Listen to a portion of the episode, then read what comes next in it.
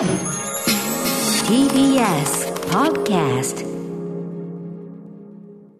時刻は6時30分になりました。4月6日水曜日、TBS ラジオキーステーションにお送りしているアフターシックスジャンクションパーソナリティの私、ライムスター歌丸です。そして、はい、水曜パートナー、TBS アナウンサーの日々真央子です。さて、ここからはカルチャー界の気になる人、物、動きを紹介します。カルチャートークのコーナ今夜のゲストは中京大学経済学部教授で新刊、絶版文庫万華鏡を出版されました、近藤健二さんです。近藤さん、はじめましてよろしくお願いします。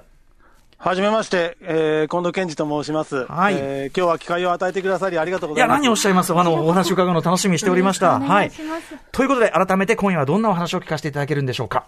えー私が長年のめり込んでます、うん。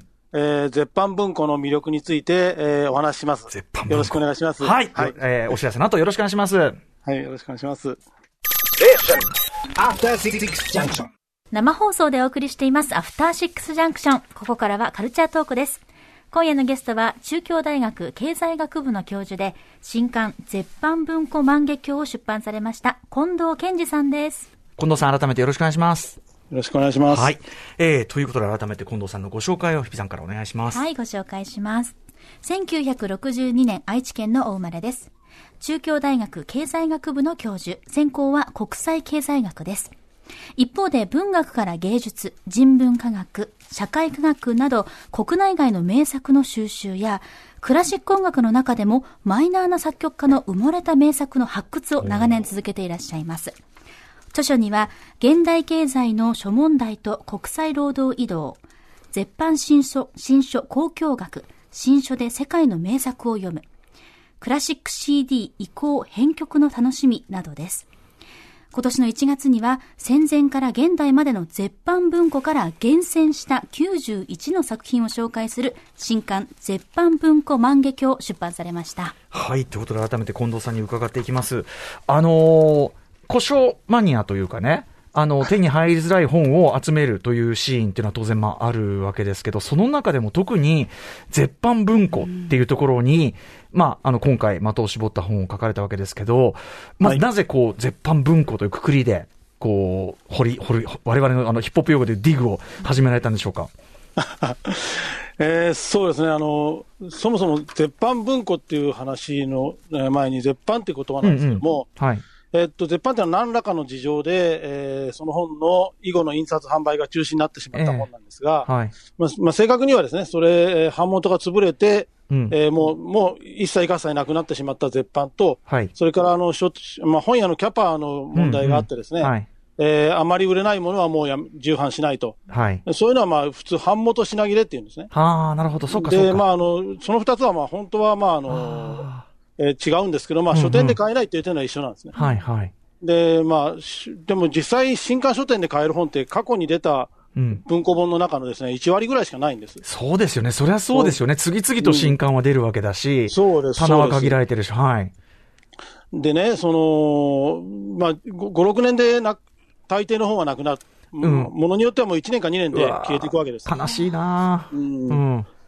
で、まあ、それで、あの、まあ、私もですね、まあ、大学入った時に、はい。えー近くの本屋でですね、うん。もう8年以上売れなくて棚ざらしになってる本をうんうん。えー見見かけまして、もうそれどこでも売ってないんですよ。うんうんうんうん。はい。で、えーそれで、あ、文庫でも、あのー絶版になって、えーもう買えなくなる本があるんだって、その時初めて知りまして、あはい。で、そこから興味を持ち始めましてー、うん。はい。で、まあ、そ、最初のうちはですね、あの、出版社が出してる目録を片手にですね、はい。えーうんうんまあ、売れ残ってる本はないだろう、絶版になって売れ残ってる本はないだろうかと、うんうんうん。えー街中の本屋をですね、はいあのうわー自転車、自転自転車京、京都中の本屋本屋さんを自転車で回ったりしてましたね。はいまあね、目録がある以上は存在はするはずだっていうね。えーあそうなんですね。目録に、今のや、今売ってるのは目録に載ってるんですけど、うんうんうん。で、本屋の棚にあるけど目録にないやつはもう絶版なわけです。だし、その、最先ほどうんうんうん。はい売れ残ってる、ずっと売れ残ってるから、まあ、えー返品、返品はされないので、うんうんあの、ずっとその、売れの、売れ残って、残ってるやつが絶版なんですね。うんうん。それをやっぱりその、なんていうんですかね、自分がここで掘って、掘り起こしておかないと、もう、あの、埋もれてしまうっていうか、やっぱそういう意識もあるわけですかね。そうですね。あのー私自身は、あのーそその、もう、多くの人が買わなくて消えていった本の中にも、うん。えーつまら、それが、だからつまらないってわけではええ決してないと思ってて、はい。えーそれぞれど、まあ、その時代その時代のよす良さがあるような本もあるあるし、うんうんあの、まあ、消えるには惜しい本もいっぱいあるんですね。だかはいらそれはやっぱり自分が、えー自分の目で読んで、うんあ、これはいい本だったっていうふうな本はですね、大事にしたいと思ってるので、はいできるだけそういう、あの、本を、まあ、探そうというから、ことからスタートしました。はい、しかも、あの、文庫になってるってことはね、普通にこう、なんていうかな、文庫、要するに読みやすい形で出されるぐらいだから、あの、ある程度のその、なんていうかな、広く読まれる、まあ、要するに文庫にするなりのポピュラリティが本来はあったはずですもんね、それはね。そうです、そうです。はい。うんその通りです。うん。ですけど、まあ、その、やっぱりその、どんどん新しい本出さなきゃいけないので、ええ、そうするとまあ、本屋のキャパシティって限られてますから、はいやっぱり一定量は消えていく、同じだけ消えていくわけですね。そうですよね。そうすると、まあ、結構いい本でもうん、ちょっと前に出た本は消えていくわけです。はい。はい。うん、あの、今回のその絶版文庫版劇を拝読して、僕も、あ、これ今絶版になっちゃって、例えばドクトルジバゴとかそうなんだ、みたいな。はいはいはい。こ困るじゃん、ドクトルジバゴ読めないの困らないかなとか、なんか、あ一つだと僕映画も好きなんで、あの、映画公開時に、こう、映画の、なんかその、公開用のタイトル、なんていうの、表紙とかついちゃってるやつ。はいはいはい。あれってやっぱりその、その時期過ぎちゃうと、店頭にそのまんま置いとくわけにもいかないのもあんのか、なんか、こう、埋もれやすくなるのかな、逆にとか、思ってしまいましたですね。うんはい。はい。なんか意外なものが、あの、エイジ・オブ・イノセンスとか、あ、そうなんだ、とかね。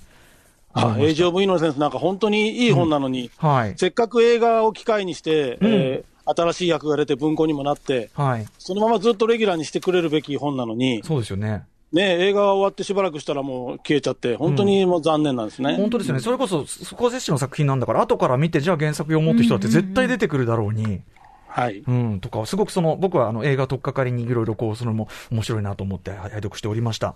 えー、でですね、あの、先ほど目録を片手に最初は駆けずり回ったなんておっしゃってますけど、絶版書、とはいえ情報ってなかなかその、例えばインターネット見て、見れば出るとかそういうことじゃないと思うんで、どうやって面白い本を探すんですか？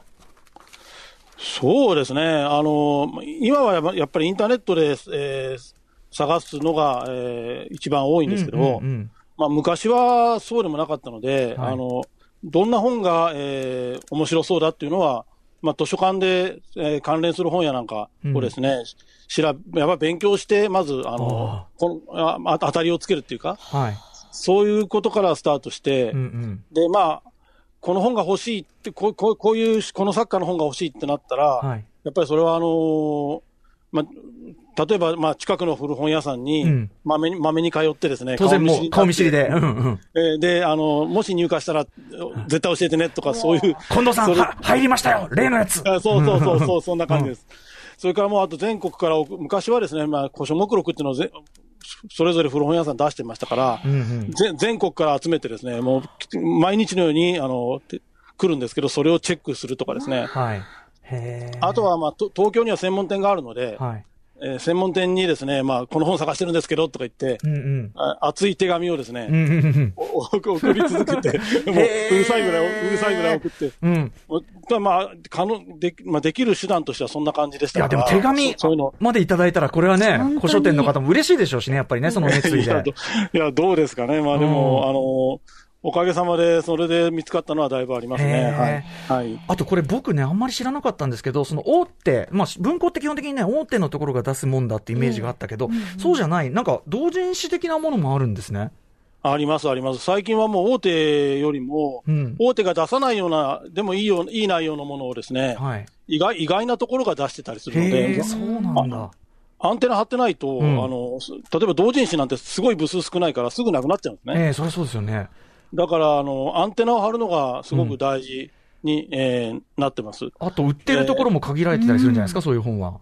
ああ、そうですね。あの、同人誌は本当にそうで、うん。あの、出た時買わないといけないんです。だから、うんうん文学フリマとかで買うか、はい。あと同人誌を扱ってる、あの、本屋さんがいくつかあるので、うんうん。まあそこで通販で買うか、どっちかしかないんですよ。いや、これだから、その新刊としての、そして間もなく絶版にいずれなってしまうものと、本当に古典として、が、その今は絶版になっちゃってるとか、カバーする領域めちゃくちゃ広くないですか、近藤さん、これ。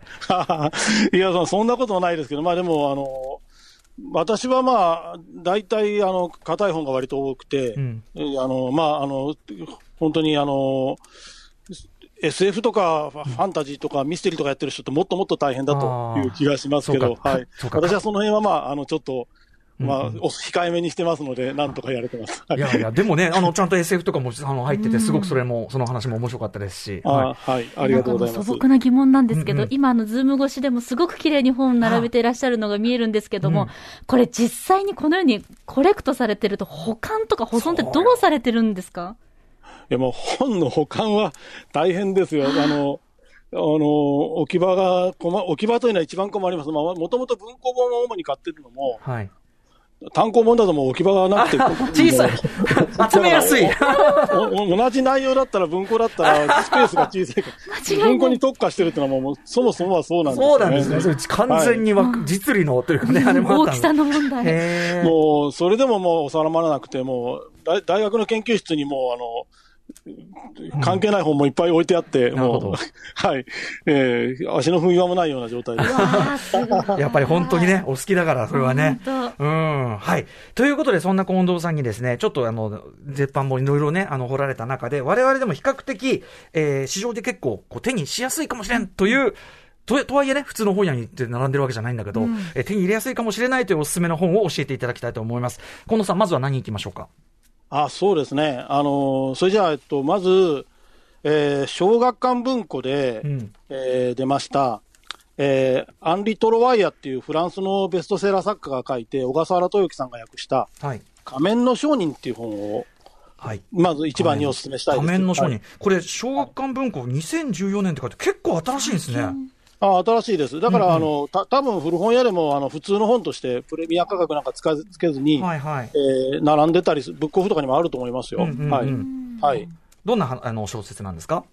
えこれはですね、あの、トロワイヤっていうのはロシロシア系の人なんですけど、うんえーっと、この人があの、82歳の時に、えー書いたもう、もうすごい晩年の作品なんです。はい。で、えー、三部構成になってまして、うん。第一部ではですね、その、バルザックみたいなリアリズムのですね、すごい古風なススタイルで書いてあって、うんうんで第二部になると突然、あの謎解きミステリーに。なスタイルになってて、うんうんうん。で、第三部でですね、最後にどんでん返しが待ってるんです。うんうん。という、まあね、あの、本当にあの、うまい小説なんで。あの、へもう脱帽するしかないぐらい、もうさすが、さすがもう、うんうんもうすもうすべて知り尽くしたちょ、まあ、うんベテラン作家の作品。で、また翻訳もすごいです。小笠原さんの翻訳、本当にすごくて。へええ。ーえーこれはすごく面白い本ですから、うんうんもし、あの、お見かけになったら、あの、手に取って、えー読まれることをお勧めしたいです。話聞くだにね、あの、すごく、もう三部、さ三つそのトーンが変わる三部だし、ね、そのベテランのもう、その、もう82歳にして円熟のというか、もう、技法の行くとこまで行ったし、はいそして見事な役と、普通にめちゃくちゃ面白そうなのに、絶版っ絶版。ていうことですもんね。そうなんですよね。残念なんですよね。はい。仮面の商人ですね。アンリ・トロワイヤの仮面の商人、まずはお勧めいただきました。そして、えー、じゃあ続いてのご紹介お願いします。もうあではいもういもう一つ、はい。えっと、それじゃあですね、あのーえーっと、アルフォンソ・ドーデっていう人が書いた、はい。